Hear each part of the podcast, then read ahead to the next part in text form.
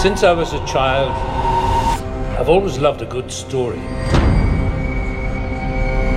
Stories help us become the people we dreamed of being. Lies that told a deeper truth. I always thought I could play some small part in that grand tradition. And for my pains, I got this.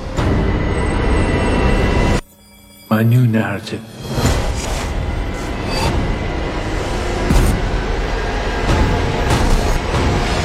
These violent delights have violent ends. Hello，大家好，欢迎收听这一期的电影罐头，我是今天是接待员鲍师傅，呃，我是迷宫老房，迷宫老哎方。欢迎大家来到西部世界，国无境界。啊，那老房已经把我们今天试图要聊的那个主题给透出来了，其实就是西部世界，嗯这也属于一个非常难聊的话题。老方曾经多次试图说我们选一个这个题做一下，我多次也阻挠啊，我觉得这个非常难，所以今天我们聊的话也会从一个切口相对来小的地方着手嘛，嗯，对吧？我们先从哪儿开始？嗯，还是先从那个这个回顾一下第一集开始，然后也就是说，因为这个西部世界它会在本月的二十二号，也就是二零一八年四月二十二号的美国时间放出新的一季嘛？对，因为。它需要一个新的剧集来填补一下《权力的游戏》所带来的空白，所带来的空白，他花了好多好多亿来填补空白，对。真真了不起，我觉得。因为因为《权力的游戏》明年就结束了，空窗期对吧？呃然后，但是这个剧跟这个《权力的游戏》是风格完全不一样的一个戏，从它开播的一开始，大家都可以看到了。然后我要稍微在我们回溯一下这个故事之前呢，我要稍微讲一下美剧的那种这个结构是什么样的。美剧呢，一般都是由这个所谓的 creator 提出一个概念，然后这个 creator 会去找制片人和电视台谈这些事情，然后他在他们再开始商讨这种拍摄计划什么的。当然了。如果电视台或者制片公司觉得这个计划可行的话，他会要求对方先拍一个试播集，也就是嗯所谓的 pilot。呃，这个西部世界也同样如此了。啊他的那个 creator 实际上最早的那个 creator 呃是就是所谓的坑王 J.J. Abrams，也就是他开坑王对吧？开坑王，对他嗯确实是个坑王。许多人经常说啊，诺兰是坑王，实际上 Abrams 才是真正的坑王，因为在他自己找到这个乔纳森·诺兰之前，他其实已经跟呃乔纳森·诺诺兰合作过一个这个疑犯追踪，嗯然后他自己之前也搞了两部这个坑剧，就是所谓的就是那个 Lost。超级、啊超级大坑，嗯，大坑，然后就是 Lost 到最后大家就是第一季很惊艳，到最后是逐渐烂尾的一个过程。然后就是他之后又有一个类似 Lost 的剧叫《危机边缘》，嗯也也也是一开始脑洞开的很大，最后不过好像这个比 Lost 稍微好一点，总算给他圆回来了。不过到最后几季也是那个收视下滑的比较严重。嗯再往后嘛，就是他找到了一个人工智能的话题，然后就找到了那个诺兰，就是乔纳森·诺兰，就是小诺兰，嗯，呃，搞了一个疑犯追踪。这个疑犯追踪也是前几季异常惊艳，嗯最后几季就是彻底烂尾。呃 我为什么要这么说呢？就是因为呃，拍到最后大家都有都都觉得这个，尤其是诺兰自己啊，这这次在这个搞这个疑犯追踪最后几季的时候，明显就开始心猿意马，就开始乱写了，你知道吗？就是嗯这个结尾的故事什么，大家都觉得，哎呀，很快就是就是为了快速收线而制造的一连串事件什么的。然后搞得一些角色都被他写死了，就是经常会就经常有那个电视剧迷前几季的电视剧迷给他这种寄刀片这种事情什么，然后就是我们这个当时那个字幕组啊，就给这个诺兰起了各种各样的代号，就是什么乔纳森始乱终弃诺兰，嗯乔纳森什么下手真狠诺兰，就类似的这种名气。然后因为这个时候呢，诺兰已经准备开始搞这个西部世界了。然后到了二零一四年的十月份，嗯呃，他就是找到了现在这个剧组，然后他自己导演了第一集，也就是嗯 pilot，、然后呢就是交给那个 HBO 看，HBO 就是搞了一个试播会，然后再找了一些观众，呃去看一下，然后现反响非常好，那就继续拍吧，然后就开始拍。开始拍，一直拍到二零一五年的大概暑假这样的一个样子，然后就就拍拍拍到大概现在这个状态第第六集的那种嗯状态，然后停停机，呃停机，停机，因为最后的剧本他们要做调整。哦。这个时候，当时也有一个这样的新闻，他们停机也差不多要停了大概半年多左右吧。嗯。然后最后的剧本要重新调整，呃，然后就是一直到二零一六年的大概就是年中的那种状态，也是大概是三四月份，最后把最后几集都拍掉了。嗯，然后我们就是在二零一六年的年末，年末快年左嗯对快左右，大概十月份、十一月份的样子吧，我记得就是嗯呃，我们看到这个剧，然后慢慢播出来，一直到二零一七17年年的年年头这个时候这才正式顺利全部播完。整个剧的过程呢，实际上，呃，它在播放的时候呢，它也有一个呃高开低走，然后再高开的这样的一个过程。因为包括我自己在看剧的时候，也有这样的一个反转。因为啊第一集确实非常惊艳，对，呃，然后你看到第一集的最后的时候，会感觉，哎，这真是一部好剧，我一定要追下去。当时在这个就是，但是我追到五六集的时候，我确实觉得不行了，你知道吗？因为这部剧完全是，呃，展开了一个看看上去就不知道怎么结尾的那个那个状态，图景是吧？呃对，图景特别大。呃，然后我就开始担心这个是不是这个阿布拉姆斯这种坑王的那种效应啊，影响到诺诺兰了。然后这个到最后几集，当然是最后七八九，其到第九集稍稍往上挑了一个小尖儿，然后到嗯第十集整个都翻过来，对，很低的收视率，在最后靠口碑又重新拉上去了，啊大家都去看了。HBO 还是一个比较传统的电视台，它是每周播放一集这样一个状态。这个《西部世界》这部剧的这个节奏呢，又是嗯，比较慢。嗯，不是说比较慢，它是一个电影的节奏。它通常是一个什么状况？它比如说第一集里有一个情节，嗯，它会到会到第三、第四集才对这个情节做一点呼应。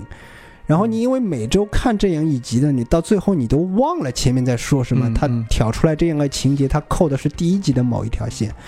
啊、或者说之后也是经常这样，什么第二集的某一个情节，他会到那个第六、第五、第六集再回扣一下，嗯这样的情况很多。它这个情节是相互嵌套的。嗯然后到第十最后一集，它是几乎是呼应了前面很多集的一一系列情节，都都有这个伏笔，嗯做一条那个收线。那这样给人的感觉就是，如果你不是一口气把十集全部都看完的话，你会这觉得这个这个剧真的是挺坑人的，你知道吗？这个剧呢，它是改编自，呃，一九七三年的一个同名电影，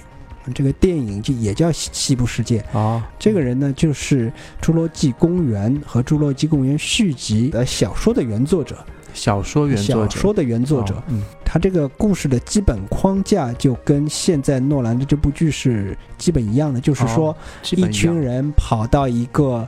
这个这个古早的一个科幻乐园里面，嗯就是体验西部生活，然后发现里面有一个机器人出问题了。这个机器人出问题以后，那么他就只好那个什么，呃，大家就逃啊逃。这个机器人开始杀人了，大、嗯大家就逃啊逃。这个情节其实跟《侏罗纪公园》挺像的，啊对，还是回到一个公园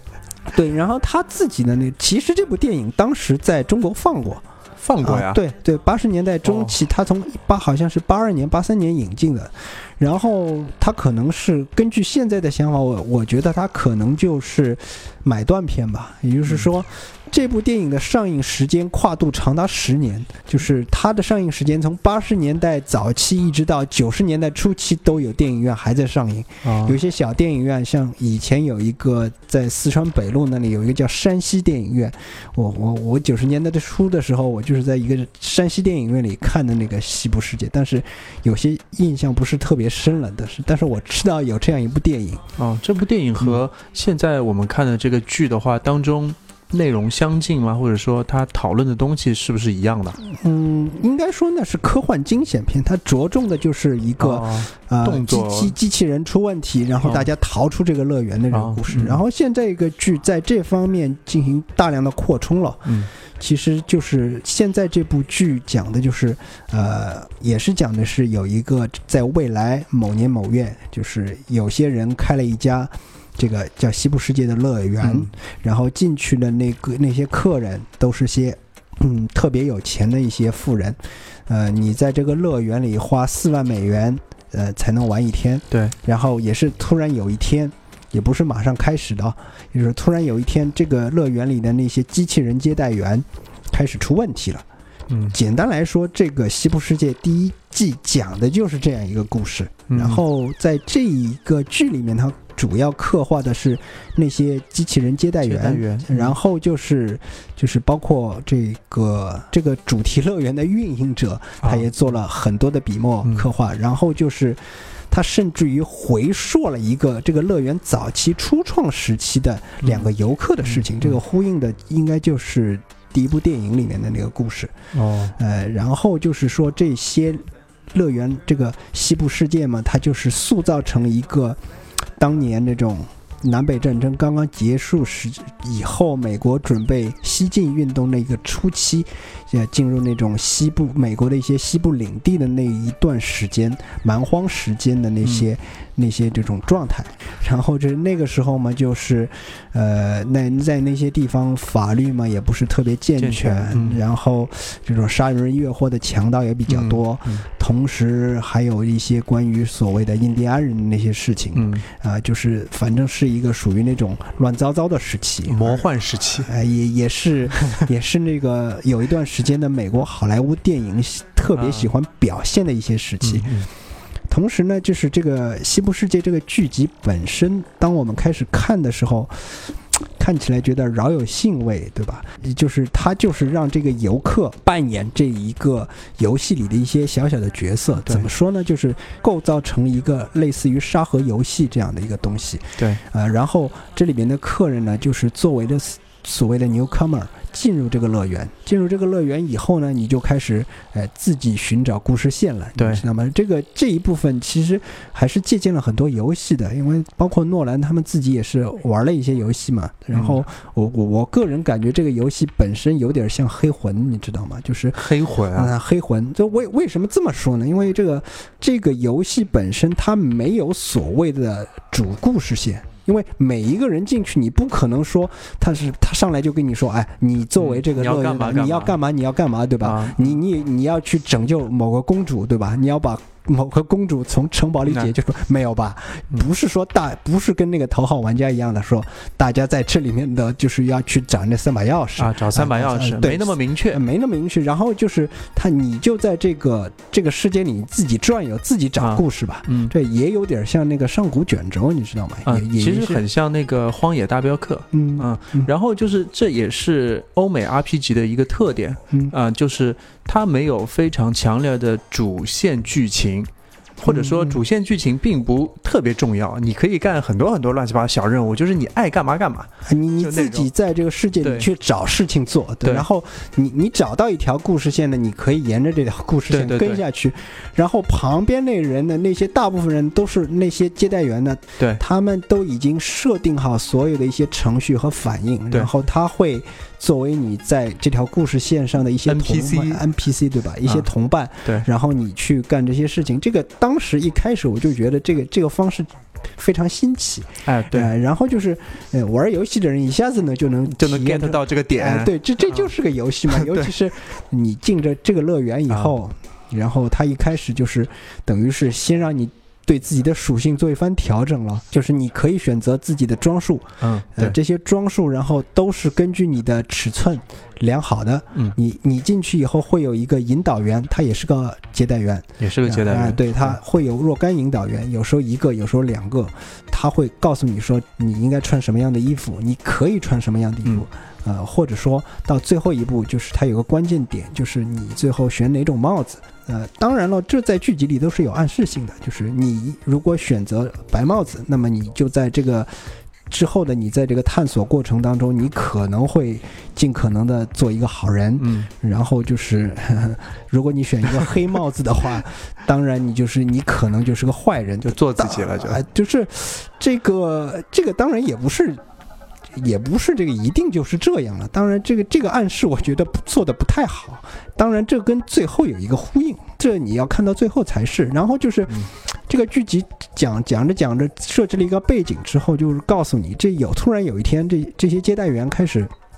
出现问题了。其实，在第一季的第一集里面，他已经就是就说这个有些那个所谓的 NPC 接待员，他已经不按照故事流程开始办事儿了。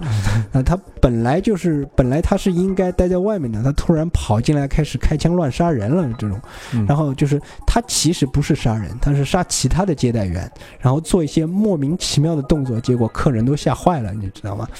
为什么出问题呢？就是因为这个这个乐园的这个怎么说呢？首席执行官吧，就是更新了一个给部分的这个机器人接待员更新了一个更新了一个是更新做了一个更新插件，这个嗯插件叫 Reverence，叫冥想。这个然后更新了以后，他们就开始出现各种各样的问题了。第一集实际上是已经把高潮挑出来，告诉你机器人可能要开始出问题了，因为他第一集里面他已经明确说了，这里面的一些机这些 NPC 机器人它是不可能伤害任何东西的。嗯，也就是说，它除了其他 NPC，按照故事线，按照故事线，它是不会去这个些 NPC 弄死，也不会弄死任何一里面的那种固定的生物的之类的东西。嗯然后就是在第一集的结尾，我们看到女主角 Dolores 就是直接拍死了一只苍蝇嘛。嗯，对对，然后这个这个就告诉大家，这些机器人可能要开始自我觉醒了。同时，这个呃 Dolores 他父亲，就是他那个农场主，也直接开始进入一种混乱状态，对对就是把把过去的一些那些状态调出来了，嗯就开始恍惚惚的恍叨逼叨恍惚惚开始胡言乱语了。嗯然后这种、呃、这种出问题的机器人嘛，就开始呃被这个高管其他高管注意到了，嗯那、大家大家就就是一脸惶恐的样子，就结束了第一集。但是到第二季开第二集开始呢，他就开始讲了另外两个人的故事，嗯然后他一边讲过去的一些故事。一边讲现在的一个故事，这两种状态还是无缝切换的。哎，到最后这个第一季结束的时候，就是这个乐园里所有的主要就是以这个女主角 Dolores 为主的这个接待员机器人开始有了自己的意识，但是到这个目前为止，这里面有意识的机器人还不是很多，嗯。呃，但是他们开始对这个呃乐园里的那些客人进行这种屠杀活动了。嗯然后就是第到了这一部分，第一季就结束了。线索好像是比较简单的，实际上第一季花了很长的时间来讲这条线索。我其实看的时候就还好，可能没你这么没你这么痛苦，因为我是在澳洲回来的飞机上，大概十二个小时嘛，嗯一气儿把它看完的，嗯，就就就还特别爽。哎、对，应该这样这样看完是最合适的。嗯然后我也是看完了以后，其实我我当时看到后面已经有我看到第七集左右，第八集八第八集和第九集 已经已经弃掉了，然后我啊是直接看第十集的，然后再倒过回去。再是在有空的情况下一口气看掉，就是也是一集，也不是一口气看，也就是一集一集慢慢的看掉，看掉以后的好感又回升了一些。哦，那你就是那个经典 HBO 那个回潮那个现象，啊、对，就是说回潮那个，因为那个时候就是全部看完了以后，这个包括各种社交媒体上面就是吹飞了，你知道吗？吹吹飞了，吹飞了，就是直接就把它是直接就定为神剧这种级别了。嗯但是因为我对它当中的一些概念其实还是呃挺感兴趣的，嗯呃，他提出了一些有意思的这种想法和这种点子之类的 idea 这种东西，这嗯这个我是呃非常欣赏的。但是我对这个剧集呈现这个理念的本身，其实我是意见很大的，你知道吗？对，哦。你你比如说，它这个剧的一个核心概念就是所谓的迷宫、嗯意识、呃 maze，就是他反复提到的一些词儿，嗯。迷宫、意识，呃，还有这个所谓的二分心智。因为它在第十集的一个名字叫嗯嗯。Bicameral Mind，嗯。呃，实际上这 Bicameral Mind 后来我去搜索了一下，这个 Bicameral Mind 只能够搜索到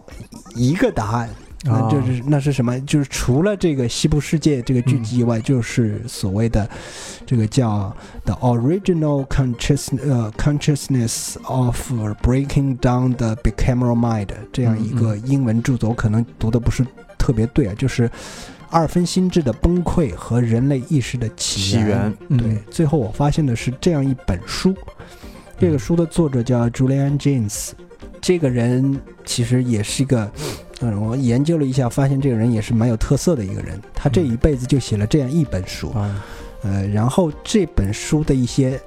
内容呢，他他就直接出现在了西部世界当中。嗯啊、你比如说，其中有一集啊，我这里先吐槽一下，我从来没有那么多的剧集里面会不停的出现给人上课的那种状态。就是那个各种福特教授，各种 Arnold，对吧？对对，阿诺的和福特教授就是不停的停下来，试图向你解释一些现象陪。你聊天儿那种。对对对，像那个叫阿诺的这个人呢，的他净说一些似是而非的东西，嗯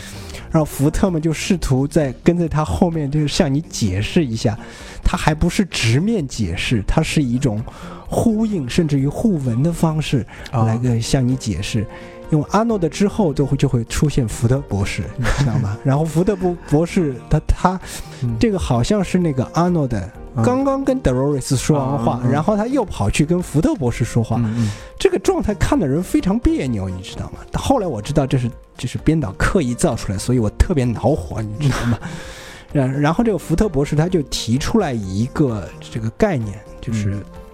这个这个他这福特博士自己也是这个乐园当初的一个创始人，嗯。呃，他当时有一个搭档，就是叫阿诺德，这两个人就是合力创造了现在的乐园的首批，就是这种嗯接待接待员，嗯。反正就是这种接待员，当时呢是纯粹的机器人，嗯。但是到了若干年以后嘛，这些接待员实际上跟我们这个人也差不多了，它是直接都是 3D 打印出来的，嗯。它使用的那些制裁已经跟人的结构非常相似相似了。如果说他们以前这些接待员是硅基生命，那么现在到最后他已经变成碳基生命了。嗯。也就是说，他直接从这种变形金刚一样的人，就是变成了像这种我们现在这样的人了，就是就是像鲍师傅这样的人了。然后原先他就是一个鲍师傅家的那个扫地机器人这样的一个状态，然后就是当然扫地机器人这个也太弱智了，对太弱智，他那个是 machine。对。他那个是 machine，然后他这个，他他这种人呢，我觉得这个西部世界里创造的这个 host 这个词非常有意思，因为呃这个这里面的这个接待员，你到底是叫他人工智能好，还是叫机器人好？虽然我之前一直在不停的说他们是机器人，但是只是一个代称，嗯我我觉得还是 host 或者接待员这个更合适，更能准确的描述这种嗯微妙的状态。对对对，嗯因为这些接待员，你要在这个园区里，就是扮演所谓游戏中的 NPC，, 对吧？嗯我们知道游戏中的 NPC，你初次进来的时候，他说的话都是完全一样的，然后根据你的回答，他可能有一些不同的嗯那些、反馈，反馈，而这个反馈如果有些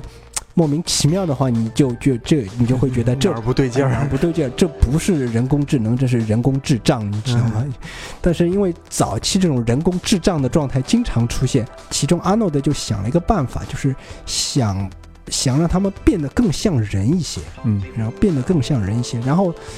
到最后呢，他阿诺德认为，甚至可以用这种办法让他们让他们变成像真正的人一样，能够进行独立的意识和进行思考这样一种状态。呃，我不知道阿诺德为什么会这么想啊？当然，这个故事当中这个背景就是说，阿诺德这个时候刚刚，呃，他儿子刚刚死掉，对，他不得不把自己这种这种所有的情感都投入到这些 host 或者嗯这些、这些接接待员当中，他需要一个情感的寄托。对，然后他突然之间就想到了这种办法。然后这个办法是就是 Ian James 的这本叫《二分心智》是有关的。他当时设计了一个金字塔系统，就是福特在第二集也不知道第三集当中黑板上给你解释的，嗯因为他后面又出现了若干次黑板。这个，他那个概念就是说这些接待员的思维层级可以分成若干层，嗯。底部就是记忆，你记忆。你给他这个记忆是什么呢？就是你给他塑造一个背景故事，啊，你告诉他啊，你你在这里这个你扮演的这个角色之前是有一个什么过程？这个其实有点像那个斯坦尼斯拉夫体系当中的一些，你你必须给你的角色自己塑造一个背景，然后嗯。然后你再想这这个这个角色的性格养成是如何样的，你你在这个角色当中，所以才能根据他的性格进行反馈。嗯嗯，然后首先是记忆，然后就是记忆以后再往上呢就是即兴行为，嗯，然后你根据这个记忆和你的背景故事，你可以自主的做一些反应出来，然后在这些反应再上面就是利己主义，嗯。呃，利己行为，说到底就是那种，呃，这种为了自己的利益而做出了一些抉择吧，应该是这样的。嗯再往上就没有了，嗯，再往上再再往上是一个空白。嗯后来实际上那个阿诺德已经发现这个过程不是一个金字塔形的结构，这就涉及到这个二分心智这个东西了。朱利安·金斯他认为，呃，人类就是一个二分心智的产物，嗯或者这么说吧，人类在很早以前有一个阶段就是处于二分心智这个状态。如何理解？就是我们我们现在知道人脑分两半儿嘛，嗯就是对左左脑和右脑，然后左脑负责语言，右脑负责啊负责左脑负责运动和语言，嗯右脑负责什么呢？就是 Julian James 的意思就是，你这个右脑你还它有一个作用就是，呃，向左脑发送命令。你去把这个东西拿起来，或者你去那个，你你去把那人弄死之类这类似于这样的东西。然后就是这个左脑只是就是这么做了，这是一种这种无自主意识的行为。呃，这种行为呢，大家听起来是不是觉得有点不可思议啊？其实我现在也觉得有点不可思议，因为为什么这么说呢？因为呃，从生理角度来讲，从生物学的角度来讲，这是不可能的。嗯。这必须是一个大脑，必须是一个协同性的行为，它不可能单个的、独立的发生作用。那么反过来说，这个 Julian James 的这种说法嗯。已经被证明是错误的，就说本身他写的这本书属于这种，呃，你你说他胡编乱造嘛，也不是，他有一定的依据，但是呢，实际上从考古学家、生物学家、科学家，包括一些计算机设计师的角度来讲，他这个这种这种这种这种想法是纯粹的谬误，嗯嗯肯定是不正确的。他还描述他的依据是什么呢？他的依据是古早的那些著作，他就是参阅了很多以前的这种文字出现以后的一些著作，比如像呃荷马史诗，包括圣经。他认为在他在参阅了这些资料和内容之后，他发现一个特点，就是那个时候的人类是没有自主意识的，常常就是说，呃，那个尤其是像《伊利亚特》，就是荷马史诗里面的《伊荷马史诗》，它分两部分，《伊利亚特》和《奥德赛》。就是《伊利亚特》就是我们所说的特洛伊战争吧，然后《奥德赛》嘛，就是说的是啊奥德赛自己回乡的故事。然后他说，在这两本著作里里面，就是人物通常不是我觉得，我觉得怎么样，我觉得怎么样，哦都是都是那个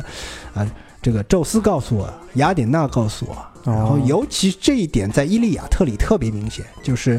这个有一天那个阿波罗跟那个阿伽门农说啥啥啥，然后雅典，你比如说他开始的这阿伽门农必须把自己的那个女儿献祭给雅典娜什么的，伊菲戈涅献献祭给雅典娜，这都是一个神跳出来跟他说你要这么干，嗯你要那么干，然后他自己没没脑子的，他就哦好，我就这么干，我就这么干。然后他那意思说，如果没有这些神明跳出来，一个个指着他这么说这么干的话，这些所谓的特洛伊的英雄之类的人物，他最终只能像那种木偶一样呆若木鸡的就站在那些沙滩上一动不动。哦呃，这个情景其实也挺奇怪的，也就是说，当事人没有自主意识，嗯他他们呢做了一些行为，这些行为可能是出于本能的一些行为，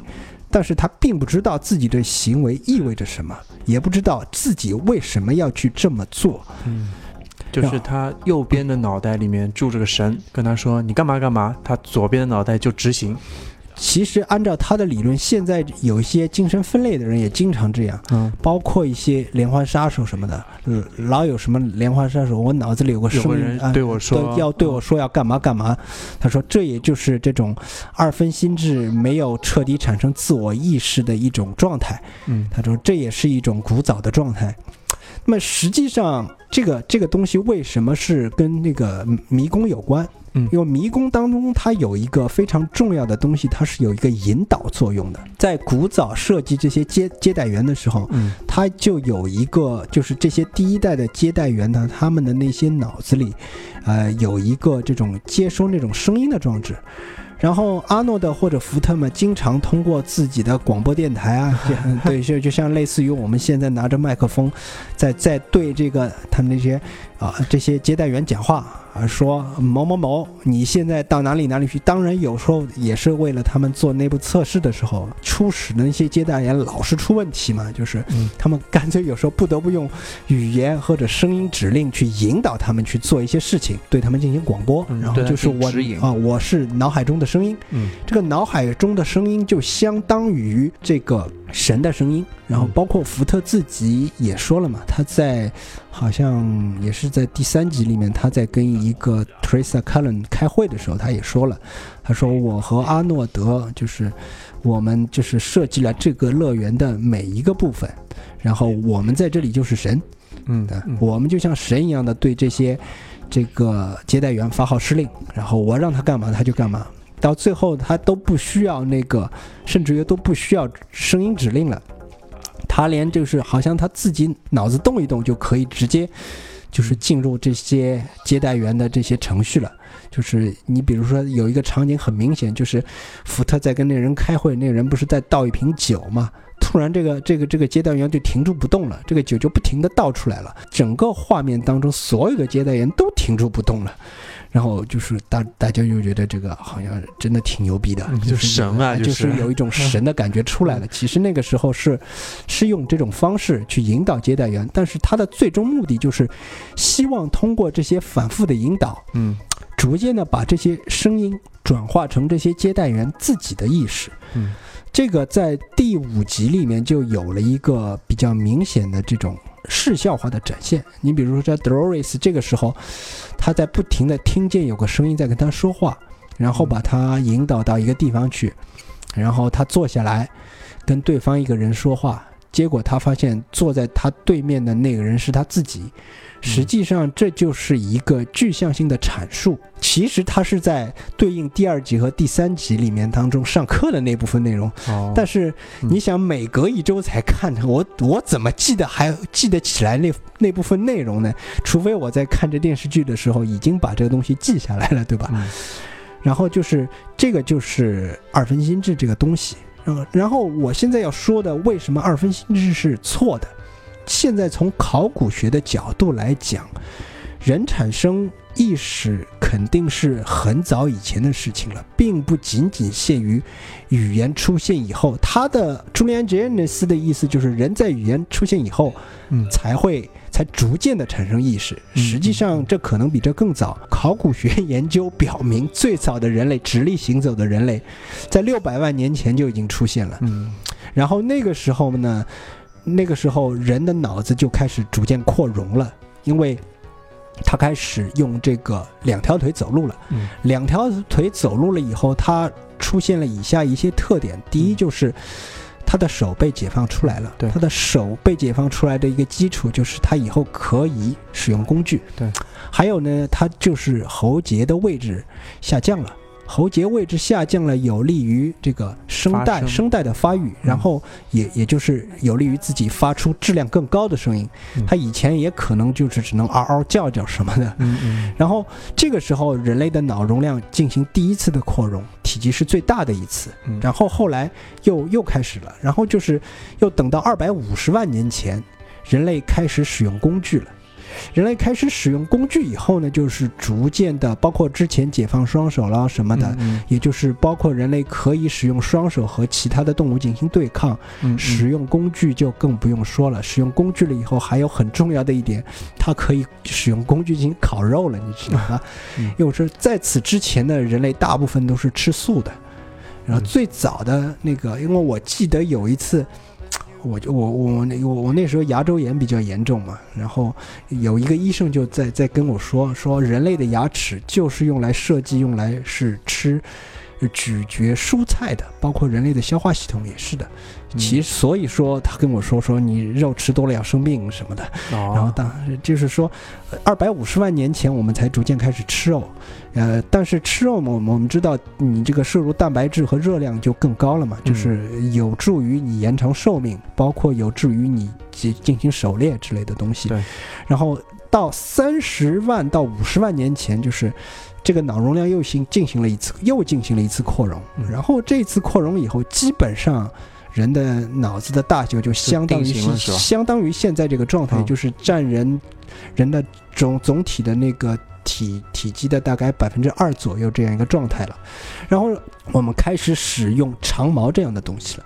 我们刚刚只是我们是使用一些铁器，呃，石器，应该说是石器，就是敲打石器做出一些东西来，包括这个到之后使用长矛，就是我们把它绑在这种木头上面了什么的。然后到四万年到六万年前，其实又发生了一次重大变革，但是这个变革跟前面已经算是一种提升吧，不是质质量性的变革，就是使用了一些所谓的标准化或者规范化的工具。这个时候其实有可能意识已经产生了，就是。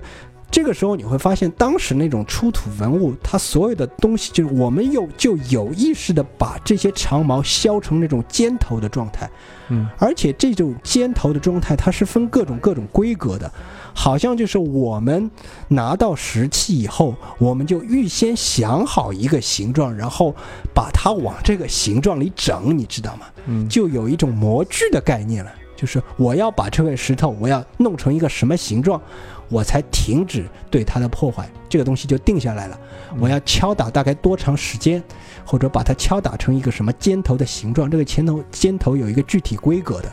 嗯也就是使用制式的这种工具了。然后一直到那个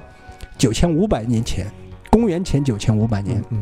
我们就直接开始差不多开始进入这种农业社会了。然后是前面就是有规范化工具的制造，你比如说我我我要这个长矛要大致要造成什么形状，我这个锄头大致要制造成什么形状，就已经进入这种状态了。其实到四千年前开始，公元前四千年开始，我们已经开始进入最古早的崇，呃就是神的崇拜了。嗯当时崇拜的是哪两种神呢？一种是牛，一种是女人。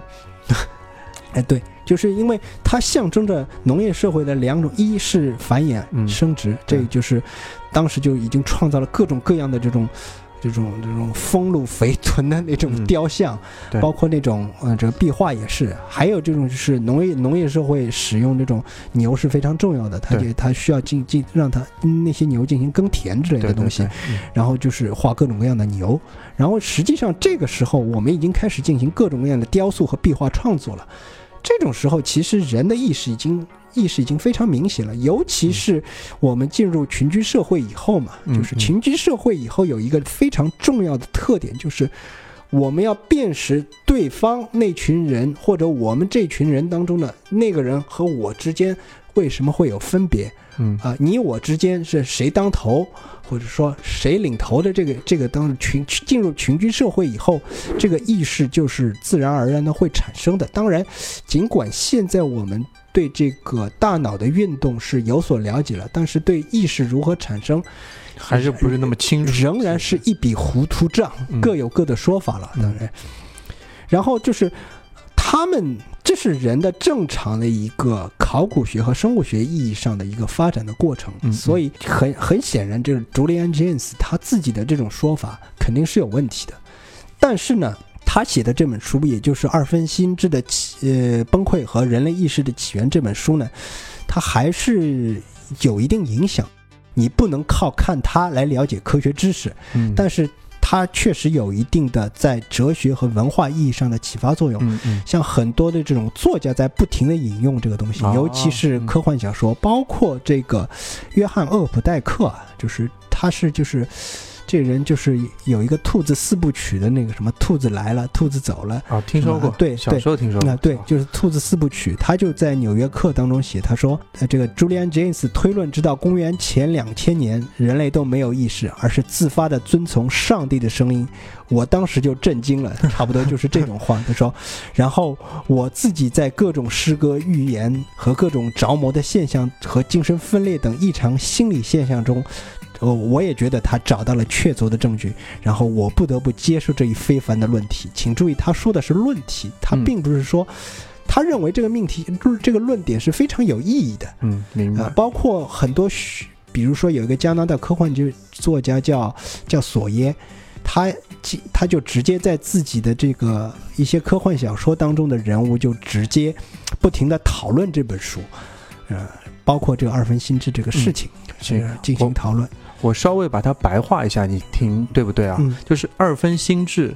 所谓这个学说，嗯。它的结论就是原作者给到的那个结论其实是不正确的、不科学的。嗯。他所谓的那个时间段产生的意识，其实根本不是那个时间段，嗯。早就已经有意识了。嗯。但是他所谓的二分心智的这个脑洞，或者说他提出这个理论的那个模型，或者是想象的方法，去却启发了非常多的人。嗯。就是右脑给左脑洗脑种草这件事情，嗯。启发了很多人，也嗯。成为了西部世界当中的一个很重要的一个启发的点，嗯，对，对吧？就像我们为什么以前那些 host，他之所以慢慢成成为 host 而有一定的他的意识，就是我们的福特和 Arnold 不断的在对他们进行广播，啊对，就用种草机这种方式让所有的那个就是接待员嗯慢慢形成了所谓意识。这这也是一个他们剧里面所说的假说，嗯也不是一个确凿，对吧？嗯嗯对，然后这个这个 Julian Jaynes 的这本书呢，就是等于是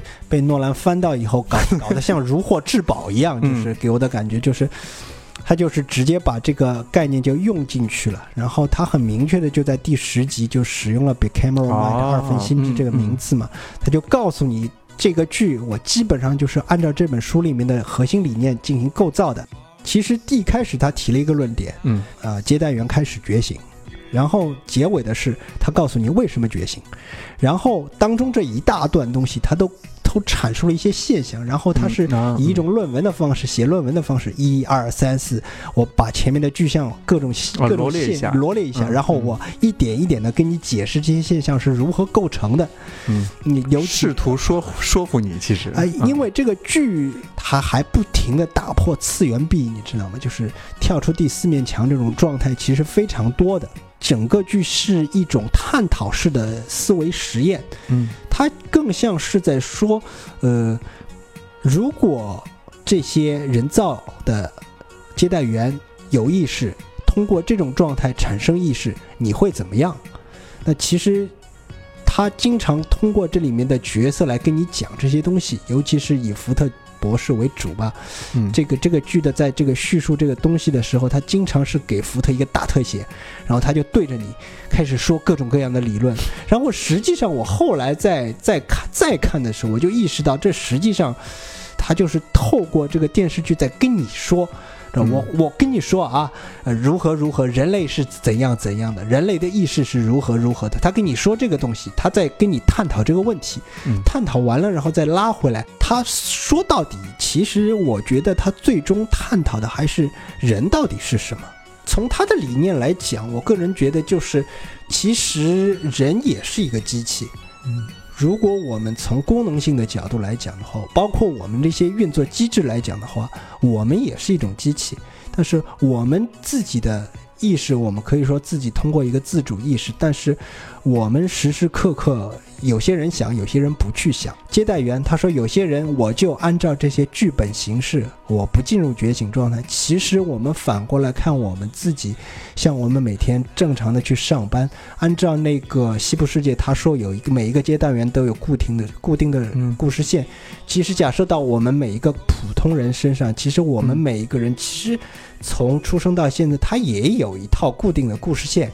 啊、也是通过我们周围的人告诉你这个故事线大致是什么样的。就是说，你首先生下来，你要想办法活下来，对吧？然后通过你这个父母或者其他人的家人的照顾，你会渐渐长大。然后你要去上幼幼稚园或者上小学，嗯。上小学是为了干嘛？是为了读中学。读中学是为什什么？是为了上高中。这是你的故事线，我都帮你设定好了。你你必须照这条路线去走的。上完这个高高中以后呢，你可以你根据自己个人的能力和技能选项，你去上什么大学或者上那个大大型职校之类的东西，谈恋爱、结婚，当然就是类似这样的过程。你寻找一个配偶。对吧？然后再一个过程就是就是所谓的事业有成，然后然后你自己再升级或者不升级或者怎么样，然后到最后就是死亡。就每个人的故事线就已经这么写好了。然后这个故事线呢，你就按照这个故事线走，你会碰到很多其他的人，然后其实这些反应呢，包括这些像这些接待员一样，你们对别人说的这些话的这些反应，那也是其实根据你的学习当中也是给你设定好的。就像就说我妈经常跟我说，别人你看到长辈你要打招呼啊，然后你一定要说某某好，某某好，某某好，这实际上也是一种反应呀。他先给你设定好。输入你的数据库，他说我你明天第一次要去参加一个什么会，嗯去参加一次什么聚会，那里你会看到谁谁谁，你要说谁谁好，谁谁好，谁谁好。好，你现在记住了，把这些要说的话记到你的脑子里，然后你看到了，然后一开始就是我们先给你讲这是谁谁谁，然后你说一句某某好啊，这是谁谁谁某某好，他先给你这个演示一次。然后我们会发现，这个西部世界里，他们一开始在训练这些接待员的时候，采用的是完全一样的方式，嗯呃，类似于包括这个跳舞的一些姿势，包括看到谁打招呼的一些方式，甚至于像我，我我记得我那时候我爸细到你你你你，然后你说话的时候，你要看着别人的眼睛，你你看谁的时候要怎么样怎么样，甚至有时候你是你他他甚至于会跟你说，这个人是比较重要的长辈。你要你要多跟他说会儿话什么的。其实我们就像一个，就像一个接待员一样，也是这样一点一点被训练出来的。这也是你自己的一条故事线嘛。然后我我们常常常会进入什么所进入所谓的叛逆期，对吧？然后就是我们开始不遵从这条故事线，这个时候就是这个我们的长辈就会像那个福特一样的，不停的向你广播，哎呀，你不能这样，你不能这样，他要把你扭回来，扭到这条正常的故事线上当中去。就像这个西部世界里面，当你走错路的时候，比如说某一个这个接待员，他说偏离了自己的所谓故事线，偏离了自己的 loop，他会想尽办法通过各种方式把它拉回去。其实所所以从这个角度来讲，它影射的这个西部世界影射的是我们现现存的人类社会，然后人类有有没有可能在现有的基础上再进行一次进化？这是他可能这个剧最终要探讨的一个话题。嗯，就是因为我们现在就像福特博士在这个西部世界里所说的那样，就是福这个距离所处的这个年代，呃，人类基本上已经克服了所有这个生物上的那些障碍。按照嗯福特博士的说法说，就是癌症已经没什么问题了，嗯我们差不多是尽可能可的可以活到一百岁了，对你知道吗？然后就是我们基本上就是医疗技术已经相当发达了，我们基本上每个人都都能活得很长寿了。然后福特就感叹到：“我们也就这样了，还能怎么样呢？再怎么样就是让死人复活了嘛。这让让死人复活这个事情，呃，估计以后也能做到吧。但是他觉得站到了顶峰，唯一的办法，唯一的可能就是往下掉了嘛。然后他就意思就是我们人类就堕落了呀。然后他的表现方式就是，这个时候我们这些有钱人追求的就是跑到西部世界里是奸淫掳掠、烧杀抢干干干这种事情。人类可以通过这个所谓的人造人接待员产生意识，与人类进行竞争这种方式，嗯，让人类或者人造人更进一步。对，啊、包括现在的一些一些怎么说呢？一些一些未来学家、一些科学家，嗯，他也在提倡我们必须进行信仰的飞跃。嗯，信仰的飞跃是什么意思呢？你必须接受任何有意识的实体，把它当做像人类一样对待。意意味意味着是什么意思呢？就是假设那个有一天，呃，鲍师傅的扫地机器人开始罢工了，嗯，然后鲍师傅我体谅他是吧啊，你？要体谅他，嗯然后你要说，哎呀，这个是我不好，你今天好像心情不是很好。你今天心情不好，你是不是要么你我给你买两节电池，你爽一把，然后我们再接着干。然后那个扫地机器人表示可以接受，然后然后就这样了。嗯然后，然后就是我们现在的计算机发展水平，差不多根据一些像雷雷库兹韦尔就说了，他是一个未来学家嘛，他就他他就也是谷歌公司的好像首席工程执行什么的，他就直接说了，他说再过到二零四五年到二零呃六五年左右，就是我们现在的计算机几乎可以跟人脑一样了。然后就是它可以通过对人脑的无损扫描，整个就复制把人脑复制成一个电子脑，同时它就是我们知道电脑的那种记忆存储能力是远嗯超过人脑的。嗯在这种情况下，这种所谓有意识的实体，它是有可能诞生的。但是因为你扫描的是人脑本身，对吧？你现在如果不知道意识究竟是如何产生的，它只是一个人工智慧。它是否有意识，其实还是存疑的。也就是说，它可以解决百分之九十五以上的这种问题，但是它可能就是我们所谓的意识，就是说我们常常会没有没有任何利益考量的去做一些事情，对吧？嗯嗯你比如说像我们做做这个电台，没有任何利益考量的，就是就就就决定去做这个电台了，就是可能就是像电子脑，他就不会做这些事情。他经过各种方面的测算以后，他认为做某一件事情的可能性是多少，然后他会给你一个最佳路径。尤其是像假如他直接我们以后的计算直接进入量子阶阶段的话，他会提出一个完美无缺的路径，嗯也就是说。现在的计算方式就是一和零，一和零，一和零，一和零这样的，要么互相抵消掉，呃，一和零要么是一，要么和是零，就是一和零不会同时出现的这种状态。量子计算会让一和零同时出现，然后没有用的东西，量子计算能让它直接互相抵消掉，抵消掉以后，唯一剩下的一条路径，那就是最完美的路径。就是我们所有的事情都有一个最佳解决方案，这个解决方案直接可以可以突破可怕的哥德尔不完备定理，嗯，然后突破这个定理以后，就是我们进入了一个畅通无阻的阶段了。也就是说，所有的问题，包括癌症，包括所谓的，